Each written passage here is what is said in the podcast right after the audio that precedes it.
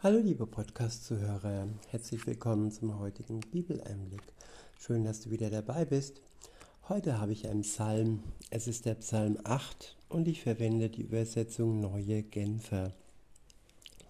Der Psalm ist überschrieben mit Was ist der Mensch, dass du an ihn denkst? Ab Vers 1 heißt es, für den Dirigenten auch beschwingte Weise zu begleiten ein Psalm Davids. Herr, unser Herrscher, wie berühmt ist dein Name in aller Welt. Ja, es gibt berühmte Persönlichkeiten, aber der berühmteste Name ist der unseres Gottes. Er ist in aller Welt berühmt. Lokale Persönlichkeiten ja, die kennt man vielleicht im eigenen Land oder in Europa oder aber der Herr ist überall berühmt, egal wo auf der Welt. Weiter heißt es, ja, auch im Himmel zeigst du deine Größe und Herrlichkeit. Schon Säuglingen und kleinen Kindern hast du dein Lob in den Mund gelegt, damit sie deine Macht bezeugen. Ja, sogar in Säugling, Säuglingen und kleinen Kindern hat Gott das Lob für ihn selbst hineingelegt. Insofern ja, ist hier deutlich, wie wichtig Säuglinge und Kinder sind. Und wenn Jesus sagt, werdet wie die Kinder, dann hat das seinen Sinn. Es ist wichtig, dass wir uns die Kinder zum Vorbild nehmen. Sie vertrauen Gott.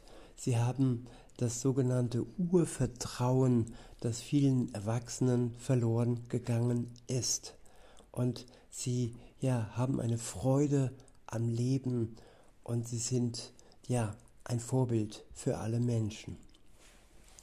Weiter heißt es, das hast du so bestimmt, um deine Gegner zu beschämen, um jeden Feind und Rachsüchtigen zum Schweigen zu bringen. Wenn ich den Himmel sehe, das Werk deiner Hände, den Mond und die Sterne, die du erschaffen und an ihrem Ort gesetzt hast, dann staune ich. Was ist der Mensch, dass du ihm, dass du an ihn denkst. Wer ist er schon, dass du dich um ihn kümmerst? Ja, der Mensch bedeutet Gott sehr viel. Er ist ja das Objekt seiner Liebe und er gibt sich dem Menschen in Liebe hin. Und Jesus starb für die Menschheit aus Liebe weil er wusste, dass ohne sein Tod am Kreuz der Mensch seiner Sünde verfallen ist und kein Ausweg findet.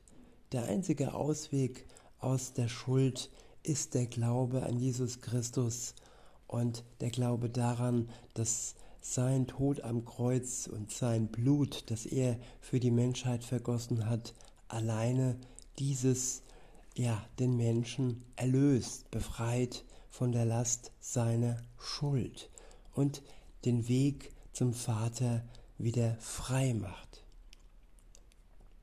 Ich wiederhole Vers 5. Was ist der Mensch, dass du an ihn denkst? Wer ist er schon, dass du dich um ihn kümmerst? Ja, Gott denkt an uns und er kümmert sich um uns. So wie sich die Mutter um den Säugling kümmert, der auf die Hilfe angewiesen ist, der auf ihre Hilfe angewiesen ist. Genauso sind auch wir auf die Hilfe Gottes angewiesen, dass er sich um uns kümmert. In Vers 6 heißt es, du hast ihn nur wenig geringer gemacht als Gott. Mit Ehre und Würde hast du ihn gekrönt. ja nur wenig. Man könnte auch denken, dass Gott seine Größe ja besonders hervorhebt und sich ja kleine Untertane ja geschaffen hat, die wirklich wie Lemminge und wie Marionetten ihm ja blind folgen, die keinen Verstand haben, die ähm, ja keinen Willen haben, die einfach nur ja Sklaven Gottes sind. Das könnte man denken, aber nein, so ist es nicht. Er hat Menschen erschaffen, die im Vergleich zu ihm nur gering, nur wenig geringe gemacht wurden. Klar ist er der Schöpfer und der Schöpfer hat die Macht, er hat die Stärke und nur er kann den Menschen erschaffen. Der Mensch kann zwar in der Schöpfung herumfuschen, sage ich mal, jetzt im Moment ist es ja modern in Gänsefüßchen, die Gene zu verändern, den Bauplan Gottes zu verändern. Aber erschaffen hat Gott ja den Menschen mitsamt seinen Genen. Und der Mensch kann es nur zerstören oder verschlimmbessern. Denn eine Verbesserung ist es auf keinen Fall. Und auch wenn der Mensch denkt, dass er ja Krankheiten verändert oder beiseite schafft, es ist trotzdem eine Veränderung des Bauplan Gottes. Weiter heißt es in Vers 7, du hast ihn zum Herrn eingesetzt über deine Geschöpfe, die aus deinen Händen hervorgingen. Alles hast du ihm zu Füßen gelegt.